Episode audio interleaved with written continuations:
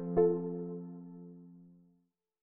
Bienvenidos a un nuevo episodio de Comunidad Wimo. Soy Roger González. Gracias por acompañarme como todos los miércoles en este espacio donde tengo el gusto de platicar con, con amigos, con talentosos cantantes, actores y en este caso con un talento del norte de México. Seguramente ustedes ya lo conocen. Él es Javier Blake. Bienvenido, Javi. Hola, ¿cómo estás? ¿Cómo Muchas estás tú? gracias. Bienvenido. Muy bien, muy bien, muchas gracias por, por tenerme acá. Ya habías venido aquí a los estudios de EXA, ¿verdad? Sí, con sí, Jesse. con Jesse y, y con, con- con alguien más, pero sí. sí, Eh. Jordi Rosado, a lo mejor. Estuve con la, camin la Con la caminera. Sí, con la caminera. Perfecto. ¿Y, Sí, y sí, qué tal? Ya, Me eh, encanta, ¿no? Y eh, EXA ha sido parte de mi, de mi, de mi carrera desde, desde siempre, diría yo, ¿no? De, de una u otra manera. Quiero empezar eh, diciéndole a toda la gente que nos está escuchando y que son fanáticos de la música, que, que creo que tu historia de vida tiene que ver muy de la mano con, con la música y, el arte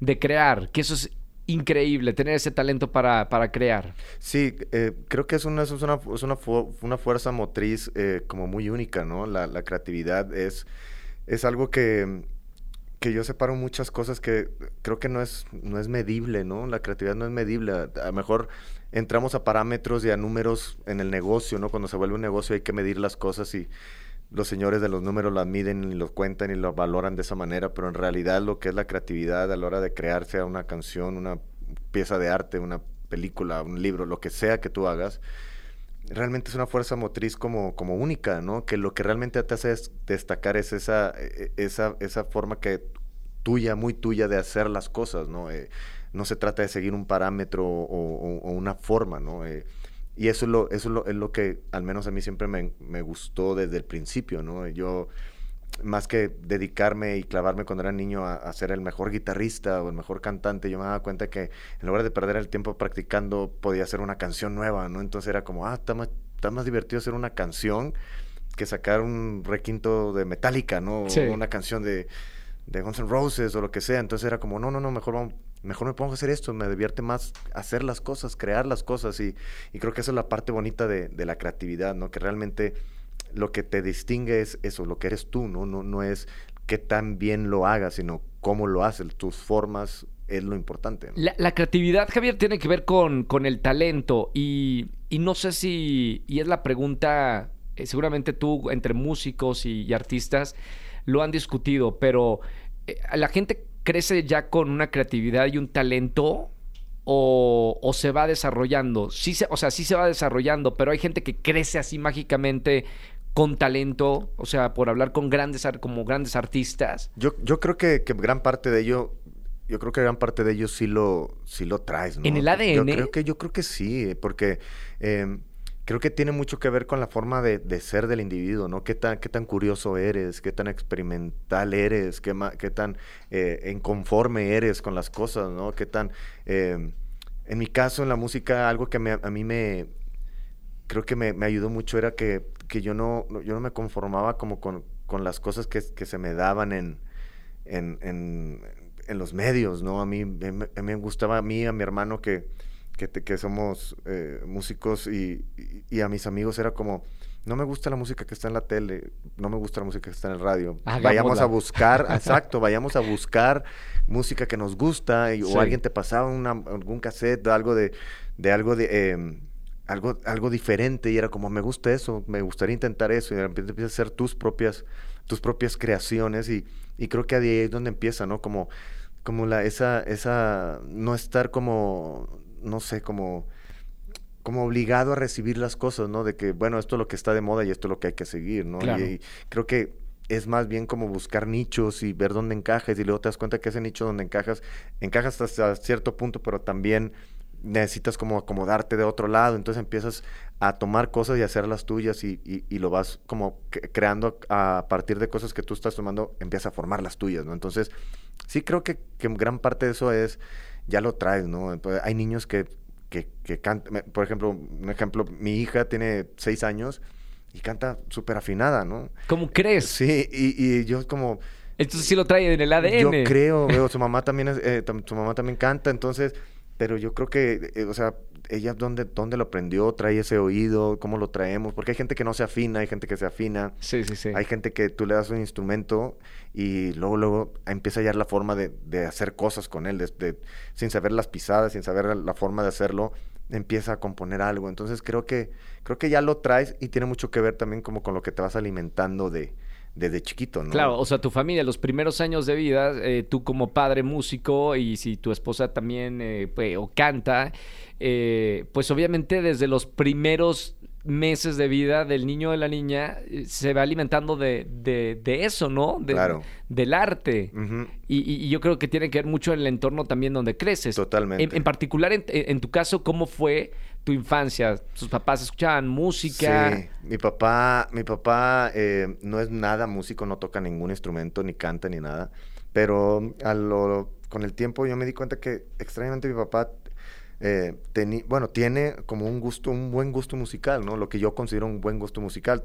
Escucha de todo. Yo siendo de Matamoros, Tamaulipas, obviamente la música que abundaba o abunda ahí, y más cuando yo, yo crecí, pues obviamente es la música norteña, ¿no? Claro. Entonces, mi papá nos subía a mí y a mi hermano en su pick-up para acompañarlo y, me acuerdo que pues, nos ponía casas de los virus y como nos ponía los virus nos ponía también a Ramón Ayala y Cornelio Reina y a, los Rolling Stones y, de repente, o sea, como este tipo de, cosas, de todo. Entonces, como que siempre tuvimos esa, esa, esa dualidad musical por ese lado. A nosotros siempre nos gustó el rock and roll desde el principio, fue como órale, ¿qué onda con los virus? Y, y, papá, quiero de Navidad una guitarra y quiero. Entonces, como empezó la, la, las cosas así. En Matamoros no había tantos, no había tantos músicos, ¿no? No había tanto, entonces, de alguna manera, eh, yo sentí un llamado a, eso, ¿no? Yo, yo quiero hacer eso, ¿no? Yo quiero aprender a tocar la guitarra. Me acuerdo que en ese tiempo era, éramos muy fans de la película de, La Bamba, ¿te acuerdas? Sí, claro, sí, sí, sí, este, sí. Entonces era una película que en, en, aquel tiempo, en el cable, lo pasaban y eran estos canales como de pay-per-view, pero estaban abiertos, entonces pasaban la misma película todo el día, ¿no? Entonces se quedaba abierto el canal entonces todo el día. Entonces veíamos esa película todo el tiempo y, y los artistas que salen ahí son, son, grandes artistas y son canciones como clásicas de los años 50, entonces como, como desde entonces era como, ah, yo quiero aprender a tocar la guitarra, yo quiero hacer eso. Yo... Entonces siempre tuvimos esa, ese, ese gusanito y, y, mi papá, eh, creo que le tengo que agradecer que, que, nos puso las herramientas ahí, ¿no? No, no, no, nos las facilitó aunque él no siendo, no siendo músico, me acuerdo que llegábamos de la escuela, de la, de la prepa y de la secundaria y, mi, hermano toca batería. Sí. Eh, entonces, mi, papá, terminábamos de comer y mi papá decía, denme 15 minutos, me voy a echar una siesta. Para que no hagan ruido. No me hagan ruido. estábamos nosotros en el cuarto así como esperando y luego ya entraba y tocaba y entrábamos y eh, entraba y decía, ya así como va, ya peinado, ¿no? Y sí, sí, sí. ya me voy, ya pueden darle y ya empezamos a tocar y ya, qué chido. Y así era todos los días y, y era hacer canciones que, que, que, nos gustaban a nosotros simplemente. Te, te, decía antes de empezar el, este episodio, Javier, que, que yo también soy norteño eh, de Monterrey, pero y conozco pues Matamoros, ¿no? Este ¿Cómo es crecer y pasar una infancia en, en esa pequeña ciudad? Mira, mi infancia, eh, eh, mucha gente, digo, la ciudad de Matamoros ha, ha cambiado mucho. tristemente, es la misma situación de todo el país. Es, es, es una situación difícil, la inseguridad que, se vive. Entonces, más que la inseguridad de que te vaya a pasar algo en la calle, es el desarrollo de las ciudades no es como, como uno quisiera, ¿no? Se apaga de alguna manera. Eh, sin embargo, yo, yo en, los tiempos en los que yo crecí, cuando yo era niño, eh, yo crecí en una ciudad, a mí no me faltó nada, o sea, absolutamente nada. O sea, yo no, ahorita que vivo en la Ciudad de México, es una ciudad que me encanta y, tienes tantas cosas que hacer y tienes, o sea, tienes infinidad de cosas para entretenerte, hacer, ir, lo que quieras, ¿no? Todos los días de la semana, a cualquier hora, ¿no? Entonces, Matamoros pues, pues, no era así, es, es una ciudad muy pequeña, pero yo, me, yo recuerdo a Matamoros como una ciudad... Eh, muy tranquila, una ciudad eh, donde todo el mundo se conocía, o sea, de alguna manera, y, si no eras amigo, al menos ubicabas a la gente, ¿no? Porque los veías sí, claro, ahí. claro.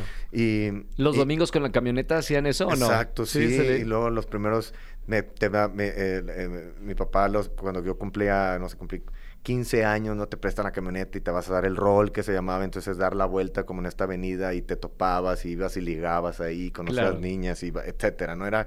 Entonces, yo crecí, yo crecí en una ciudad, yo recuerdo Matamoros como, como, una ciudad muy bonita, ¿no? Entonces yo cuando acabo de estar ahí la semana, toda la semana pasada llevé a mi hija a visitar a sus abuelos y, y, y yo la sigo recordando igual de bonita, ¿no? Y yo me acuerdo que como son diferentes los tiempos, yo patinaba, ¿no? Andaba en patineta durante muchos años cuando era niño. Yo me acuerdo que a mis 13 eh, años yo me venía de, no sé, de, de, una colonia a otra a las 10, 11 de la noche de y no pasaba nada. Y no pasaba absolutamente nada. Obviamente llegaba y mi mamá me daba una regañiza, ¿dónde andabas? Es bien tarde. Pero no pasaba nada, nadie te... No estaban en la casa mordiéndose las uñas, ¿dónde está este cabrón? o sea, no, no, no pasaba eso. Y, y yo crecí en esa ciudad, yo crecí en ese tipo de, de, de, de alguna manera... Eh, pues un pueblo, un pueblo pequeño que es frontera, que está Brownsville, Texas del otro lado. Entonces también crecí con mucha de esa influencia y muchos de mis amigos eran también eh, eh, americanos. Entonces de ahí me empapé mucho de la música, de la cultura también de aquel lado. Entonces em, yo, yo crecí, repito, en una ciudad muy, muy bonita, ¿no? Era eh, una ciudad que que te daba, o sea, tenía lo suficiente para, para, para, para estar ahí, para estar, pero también tenía, creo que ese, como toda ciudad pequeña, pues te crea los sueños en la cabeza de, tengo que salir de la ciudad, ¿no? Tengo que ir, eh, buscar cosas mejores o tengo que lograr mi sueño, tengo que, como ciertas cosas, ¿no? ¿Y, y, querías ser músico cuando, cuando pensabas en esos sueños? Fíjate que a mí siempre me gustó, siempre, siempre me gustó la música y yo no lo veía tanto como, como, como quiero que esto sea mi carrera, ¿no? Pero yo yo sí sabía que era como, me gusta esta música que hacemos y me encantaría que la gente, lo, más gente la pudiera conocer, pudiera, poderla llevar a más lados, ¿no? Y cuando después me mudo a Monterrey a los 18 para estudiar y ahí em, empieza como la segunda parte de mi vida, ¿no? La primera parte es Matamoros, la segunda parte es eh, cuando me mudo a Monterrey. Es un cambio grande, ¿no? Muy grande. Monterrey, muy 9 millones de personas. 9 millones de personas. Y también llego a Monterrey en los años, pues en el 95, 95, 96, por ahí. Y era un Monterrey muy, muy diferente, ¿no? Eh, también muy, muy, muy bonito, ¿no? Eh, digo, es una ciudad que sigo queriendo, es mi segunda casa, siempre lo he dicho, y, y, me encanta regresar y poder estar allá. Y, pero era un Monterrey diferente, era como un poco, ahorita es un Monterrey como muy, muy desarrollado, ¿no? Siento que hay demasiadas cosas ahorita, cada que voy es hay un edificio nuevo. Dímelo a mí, ya es tan diferente. Tan diferente y de repente... Y el tráfico es un, es, un punto importante, en la ciudad. Antes no, no, no era así. No, antes no era así. Antes era, era, era, algo, era algo un poco más relajado. Era como, era como esta... una ciudad pequeña pero gigante, si me puedo decir. O sea, es como una ciudad Más organizada, ¿no? Sí, o sea, como que tenía el sentimiento igual, como de ser una ciudad eh, grande, pero de alguna manera como que te conocías como con mucha gente, ¿no? Entonces era, había como los típicos, era como el jueves es jueves de ir al barrio antiguo, el viernes es de hacer esto, sí, entonces eh, el, domingo hay un rey, o, perdón, el sábado hay un rey.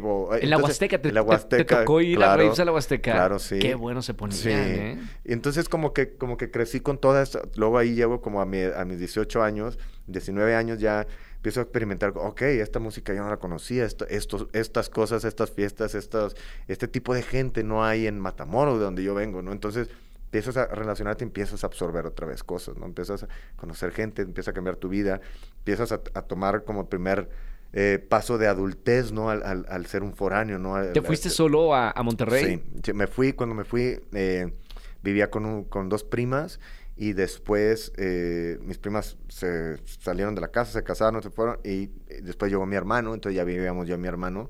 Em, entonces era, es, es, también como, como, como la, repito, la segunda parte de mi vida donde, donde conocí un Monterrey eh, muy, muy bonito, eh, muy limpio, me acuerdo también, muy eh, no sé, era como muy, de alguna manera lo recuerdo como muy, muy colonial de alguna manera, ¿no? Siento que ahorita se está volviendo como muy moderno, ¿no? sí, claro. Es una ciudad industrial, la más industrial, entonces obviamente se va, va, para allá, ¿no? Pero yo, yo, yo, lo recuerdo muy diferente, es como una ciudad y, lo que más me gustaba de esta, de esta ciudad era como cada parte era como un mundo distinto, ¿no? Eh, yo estaba, eh, yo vivía en, en Mitra Centro, que es Monterrey, es por, por el centro de Monterrey, iba a la escuela en San Pedro, pero los fines de semana eh, tenía una novia que vivía en Revolución, entonces donde, donde hacíamos las tocadas y nos juntábamos era en, country, entonces realmente conocía gente como de todos lados, ¿no? Y, eso era lo padre de, la ciudad, que cada lado era como distinto, ¿no? Oye Javier, me gustaría que me hables de, de las tocadas, porque, o sea, digamos que se cocinó tu, tu artista, pues en Monterrey, ¿no? Digo, si bien lo tienes desde chico, eh, lo de las tocadas es importante. Sí. Es, un, es, es como un ejercicio constante. Sé parte de nuestra comunidad y cámbiate de servicio de telefonía a Wimo. Cada vez somos más los que queremos una gran cobertura, más gigas para redes sociales y pagar menos. Pide tu SIM Wimo hasta la puerta de tu casa en somoswimo.com. Ah, Así es. eh, cuando nosotros eh, formamos la, banda a la que pertenezco desde hace 25 años, División Minúscula, ahorita ando con mi proyecto solitario, lo sigue División, ahorita está en stand-by este año un poquito, el año pasado estuvimos celebrando 25 años, este año estamos un poco tranquilos y me da mi permiso para poder hacer lo mío, pero cuando lo hicimos, pues es una banda que comenzó como una banda de punk, punk rock, que donde realmente no había espacios para tocar, entonces los espacios para tocar eran las fiestas que, que Pero no había espacios por el género, no había espacios No porque no había, espacios. No, porque, porque, porque las bandas no éramos lo suficientemente eh, populares en ese momento como para darte como un... No había tantos foros, estaba el Café Iguana, que sigue eh, Sí, toda, la fecha, sí, y- sí. y es un lugar que, que quiero mucho y aprecio mucho, este, y, y conozco mucho, muy bien a la gente de, de hace años.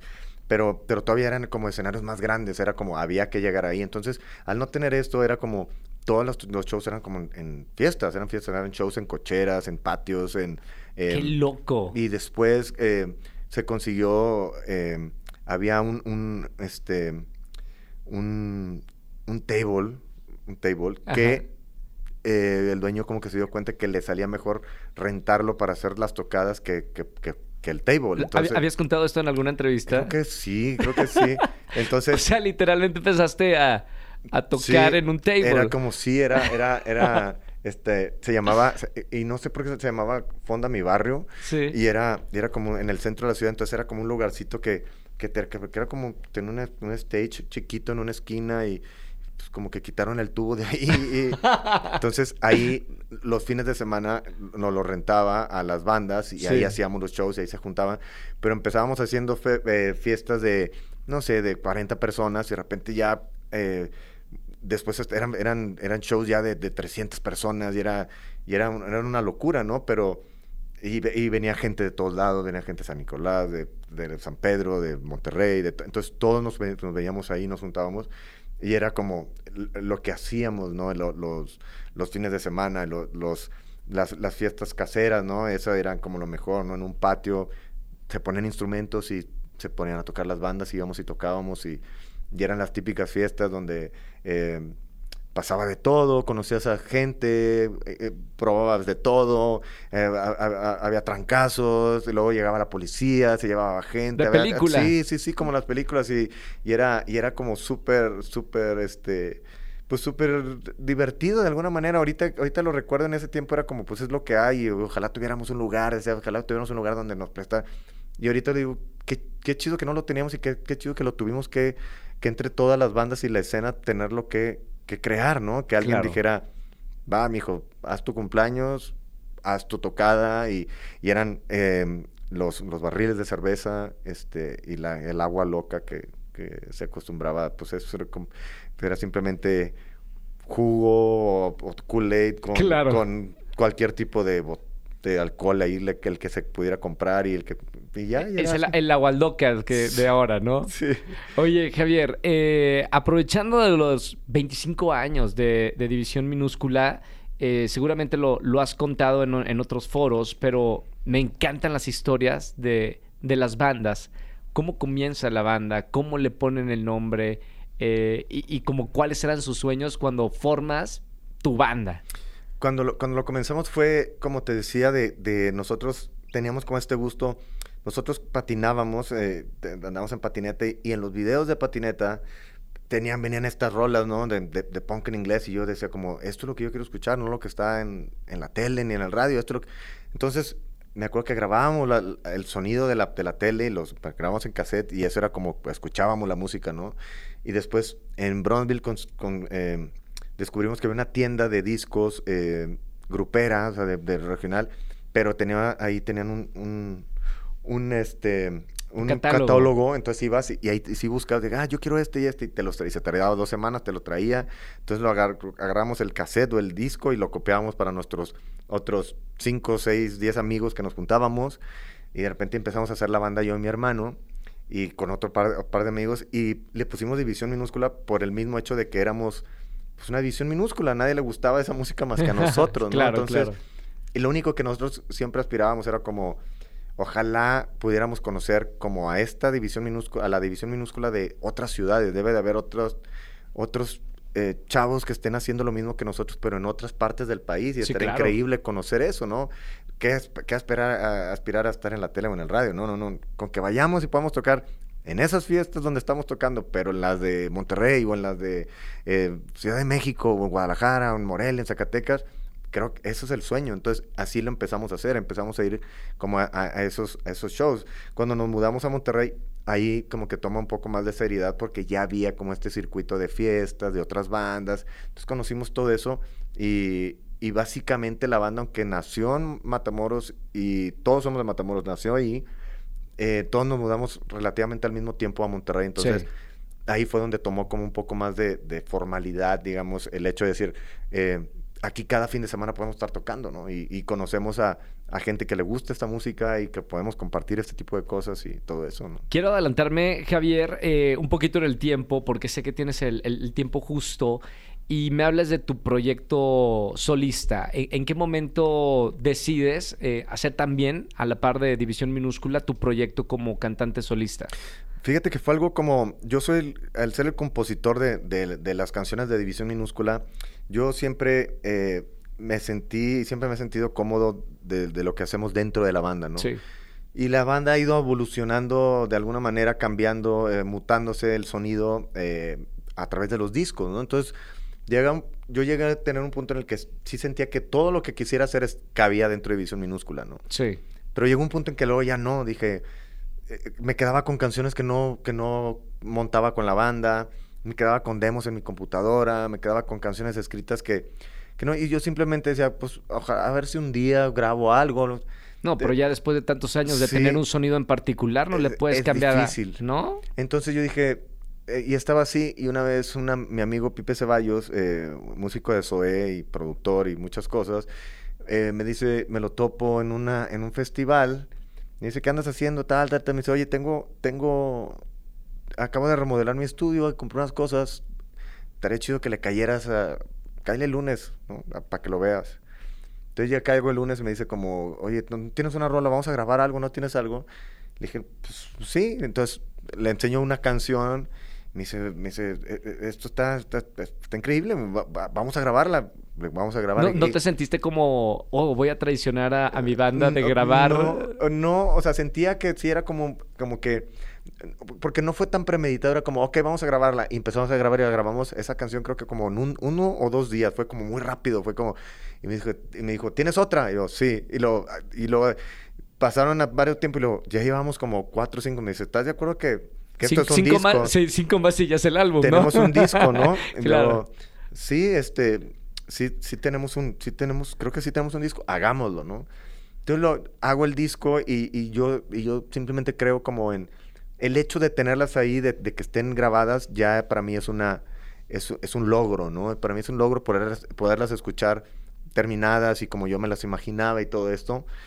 Y eh, se le enseño como a, a, a, a que ahora eres mi manager y todo me dice, esto hay que, hay que trabajarlo. Yo, o sea, yo quiero ser tu manager. Es alguien que había conocido cuando División Minúscula estuvo en, en una disquera grande. Sí. Le había conocido y él me había dicho desde hace 10 años, me había dicho, el día que tú quieras hacer algo solista, eh, yo voy a ser tu manager.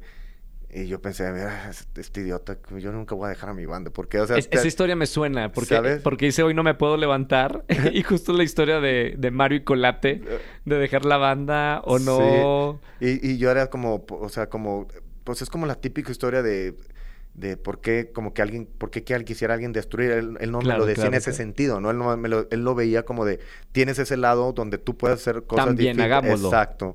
Y, y ya cuando terminé, dijo, no, vamos a hacerlo y me acuerdo que planeamos todo.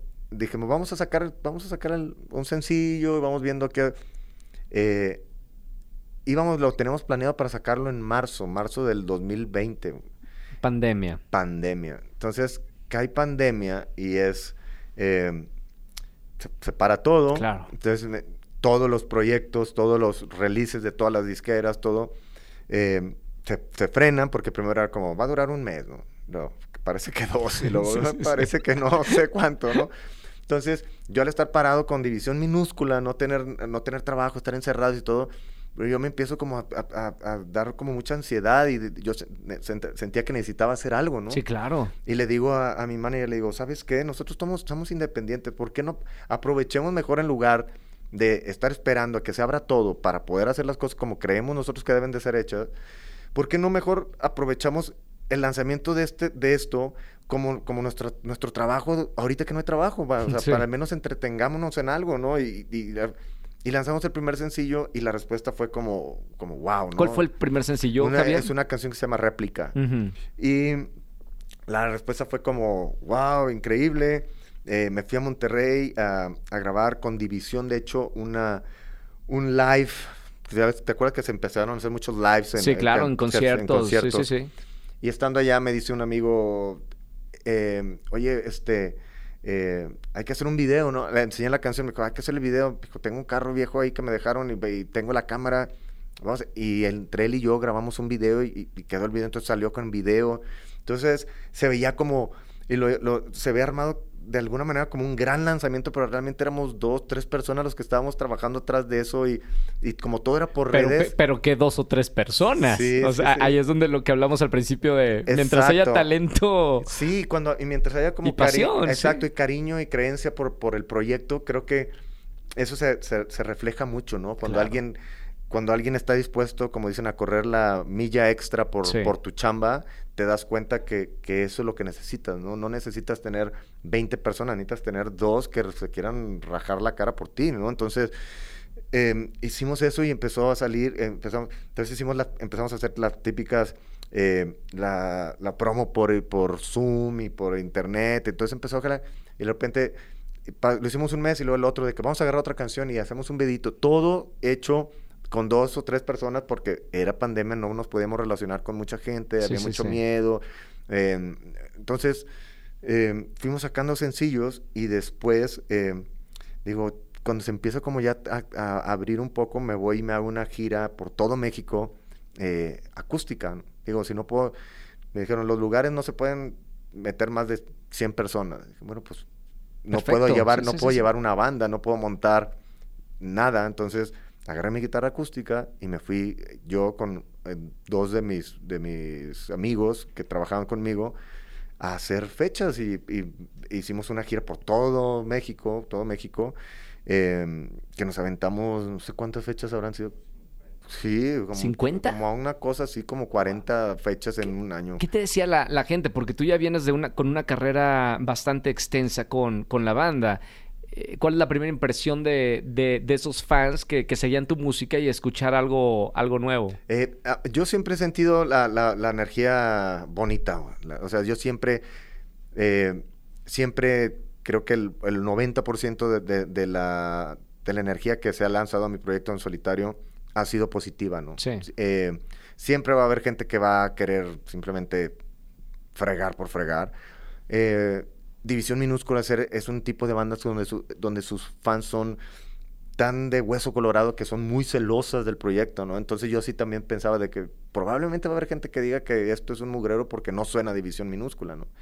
Pero no, yo creo, yo siempre abordo mi música y lo que hago de una manera muy honesta. Entonces creo que la gente sabe que cuando yo pongo una canción allá afuera, un disco, lo que haga, estoy siendo muy honesto, no estoy siendo pretencioso hacer las cosas y y creo que la gente se identifica con eso. Entonces, a mí siempre, siempre recibí como muy, buena, muy buenas críticas hasta el día de hoy de, del proyecto en solitario y es un, es un proyecto que a diferencia de, de División Minúscula siento que es como un Javier diferente, el de División, el Javier División que el Javier Blake solo. ¿Por qué? Porque al estar enfrente de División Minúscula yo, yo tengo lo que yo hablo y lo que yo digo, yo siempre estoy pensando que estoy hablando eh, por la banda, ¿no? Sí, Somos claro. la banda y y la banda tiene 25 años y tiene un sonido y tiene una estética y tiene una forma de hacer las cosas.